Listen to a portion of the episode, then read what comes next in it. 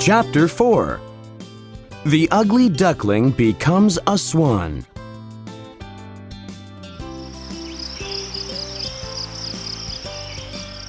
Soon winter is past. It is spring. The birds are singing. The warm sun is shining.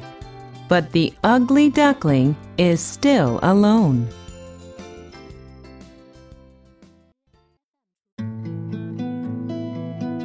The ugly duckling looks up at the sky. He sees beautiful swans.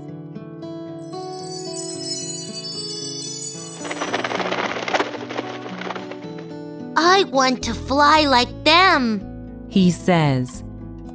He runs and runs, and he spreads his wings.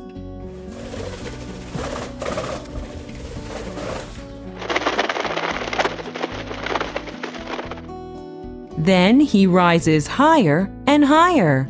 Oh, yes, he can fly.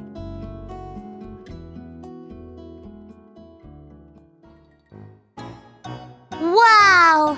Look at me! I am an ugly duckling, but I can fly. Says the ugly duckling to a swan.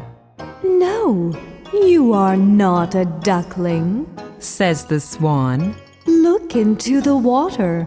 You are a swan. The ugly duckling looks into the water. He sees a beautiful swan. Is that me? He says, I am not an ugly duckling anymore. I am a swan. The ugly duckling is very happy.